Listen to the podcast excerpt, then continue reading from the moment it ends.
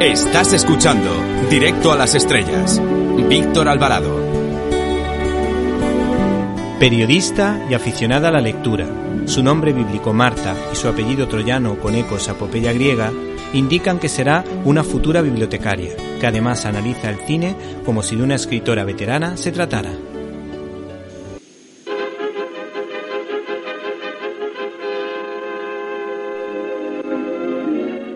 Programa os traemos una película del año 1936 titulada El pequeño Lord Fauntleroy. Nos narra la historia de Cedi, un niño americano de nueve años, hijo de una señora americana y un capitán inglés. Tras el fallecimiento de su padre, Cedi y su madre viven juntos y están muy unidos. En su noveno cumpleaños reciben una noticia inesperada. Su abuelo, el conde de Dorincourt, quiere que el niño vaya a su castillo en Inglaterra, ya que Cedi es el heredero. Discúlpeme, señora Errol, pero creo que no debiera despreciar la posición en la que se encuentra ahora su hijo después de la muerte de su tío, el hermano de su marido. Pero usted acaba de decirme, señor Javisam, que lo que pretende es llevarse a mi hijo. Señora, le recuerdo que actuó de manera impersonal, únicamente como abogado del conde de Dorincourt. El conde de Dorincourt desheredó a su hijo.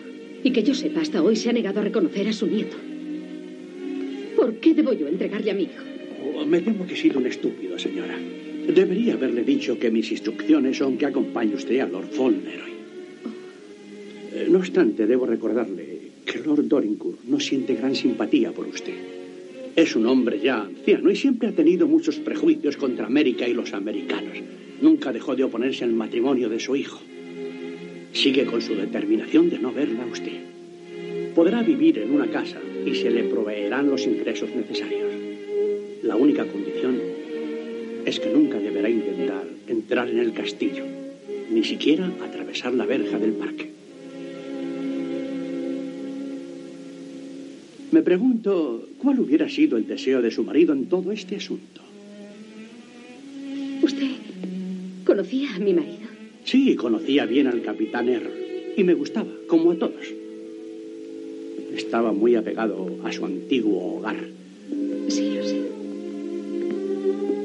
Él más que nadie hubiera apreciado lo que esto significaría para su hijo, las grandes ventajas de que gozará. Sí. Tiene razón. Mi marido lo había deseado. Señor Javison, debo pedirle que me deje hablar de esto con Sedi a mi manera y en el momento oportuno. Él nunca debe saber que yo no le gusto a su abuelo. El saberlo dificultaría que fueran amigos. Muy bien. Su hijo le agradecerá todo esto cuando sea un hombre. Espero que su abuelo llegue a quererle. Tiene un carácter muy cariñoso y necesita que le den afecto. Aunque a Cedi no le hace mucha gracia ser a partir de ahora el pequeño Lord Fauntleroy, asume este hecho con mucha madurez para su edad y se dispone a obedecer a su madre y seguir los deseos de su abuelo. Antes de partir hacia Inglaterra, Cedric y su madre se reúnen con el abogado del conde y en esta escena se puede observar la buena educación del niño y su carácter generoso siempre dispuesto a resolver las necesidades de los demás. También hay eh, otra ventaja en ser conde, ¿sabes? La mayoría de ellos suelen tener mucho dinero. Sí, es bueno tenerlo. Me gustaría tener mucho dinero. ¿Así? Si fuera rico, le compraría a la vendedora de manzanas una pequeña tienda para que se instalase. Y una estufa. Y le daría un chal para que a la pobre no le dolieran tanto los huesos. Vaya, ¿y qué más harías si fueras rico? Le compraría a mi querida toda clase de cosas bonitas. ¿Querida? Llamo querida mamá como mi padre. Y falta Dick. ¿Quién es Dick? Dick es un limpiabotas. Le compraría ropa nueva y cepillos. Y un cartel para que empezara bien. Dice que es todo lo que quiere, empezar bien. Mm, ¿Alguna cosa más? Al señor Hobbs le gustaría un reloj de oro y una cadena. ¿Pero qué es lo que querrías para ti mismo, Sedi, si fueras rico? ¿No hay algo en particular con lo que hayas soñado muchas veces? Sí. Un pony. Pero creo que es demasiado incluso para soñarlo. Lo siento mucho. Una pobre mujer que tiene problemas ha venido a verme. Oh, ¿era Bridget? Sí, cariño. Me gustaría hacer algo por ella. Tiene seis hijos y su marido está fuera de la ciudad trabajando. Padece reumatismo inflamatorio y esa clase de reumatismo es terrible. Antes de que abandonara el castillo, el conde me dijo que si tú expresabas algún deseo, yo debía cumplirlo y darte todo lo que tú quisieras. Vamos a ver. Aquí tienes cinco libras. En vuestro dinero, 25 dólares. Si deseas ayudar a esa pobre mujer, estoy seguro de que tu abuelo lo aprobaría. ¿Puede dármelo ahora? Iré a verla enseguida. ¿Me disculpas, madre, por favor? Sí, cariño. Bridget. Bridget, espera. Aquí tienes algo de dinero. Es para ti. Eso es mucho dinero, señor Havison. Nunca hemos tenido tanto. Ahora empiezo a darme cuenta del enorme poder que va a tener Sadie. Pero todavía es un niño. Me asusta un poco. Por lo que he visto, señora, creo que no tiene nada que temer. Espero que no. No debemos estropearle con todos estos cambios. Antes de dejar América, Cedi se despide de todos sus amigos, a los que está seguro que echará mucho de menos, lo que demuestra su buena relación con todos ellos, y estos también lamentan su partida, debido a lo bueno que es el niño y lo mucho que lo aprecian. Por su parte, su madre, en un gran acto heroico, decide no contarle a Cedric nada de su abuelo, pensando que si el niño sabe que el anciano conde no la tolera, la relación entre nieto y abuelo no será buena. Así, el pequeño Lord Fauntleroy conocerá a su abuelo sin ningún tipo de prejuicio, lo que en su inocencia ayudará a que el conde por primera vez en mucho tiempo descubra que es amado simplemente por ser abuelo, al ser además él el único que puede hacer que el niño tenga buena impresión de él. Escuchemos el primer encuentro entre el pequeño Lord Fauntleroy y su abuelo. ¿Cómo está usted, señor?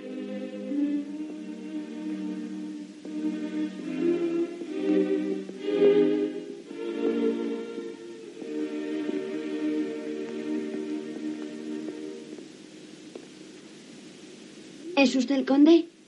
Yo soy el nieto que le ha traído el señor Havisham. Soy Lord Fauntleroy.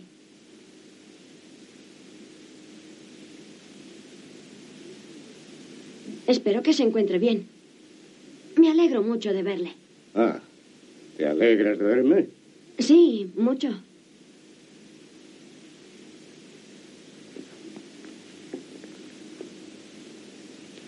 Me preguntaba cómo sería usted si se parecía en alguna cosa a mi padre. Ah, ¿y me parezco? Bueno, creo que no. No mucho.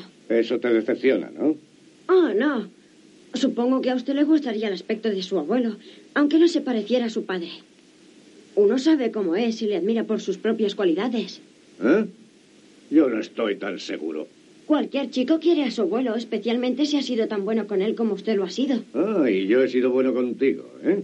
Sí, le estoy muy agradecido por lo de Bridget y la vendedora de manzanas y Dick. Bridget, Dick, la vendedora de manzanas. Eran unos amigos muy especiales. Son para los que usted me dio todo aquel dinero, ¿sabe? El que le dijo al señor Havisham que me diera si yo quería. Oh, el dinero que tenías que gastar como quisieras. Y te lo gastaste con toda esa gente, ¿no?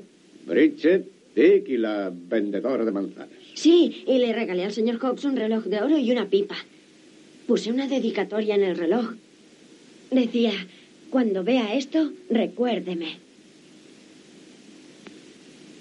Creo que voy a echar mucho de menos al señor Hobbs. ¿Quién es el señor Hobbs? Es nuestro tendero. Verduras selectas y comestibles. Era mi mejor amigo, ¿sabe?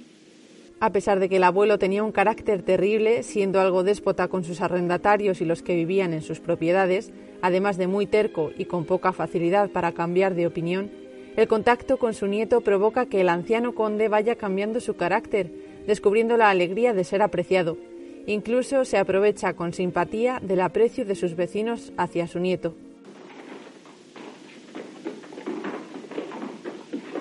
Bien, Higgins. ¿Este es el señor Higgins? Sí, supongo que ha venido a ver a su nuevo lord, ¿verdad? Sí, mi lord. Eh, Tengo entendido que el joven lord tuvo la amabilidad de hablar en mi favor y he querido darle las gracias en persona. Le estaré eternamente agradecido por lo que hizo, mi lord. Oh, yo solo escribí la carta. Fue mi abuelo quien lo hizo.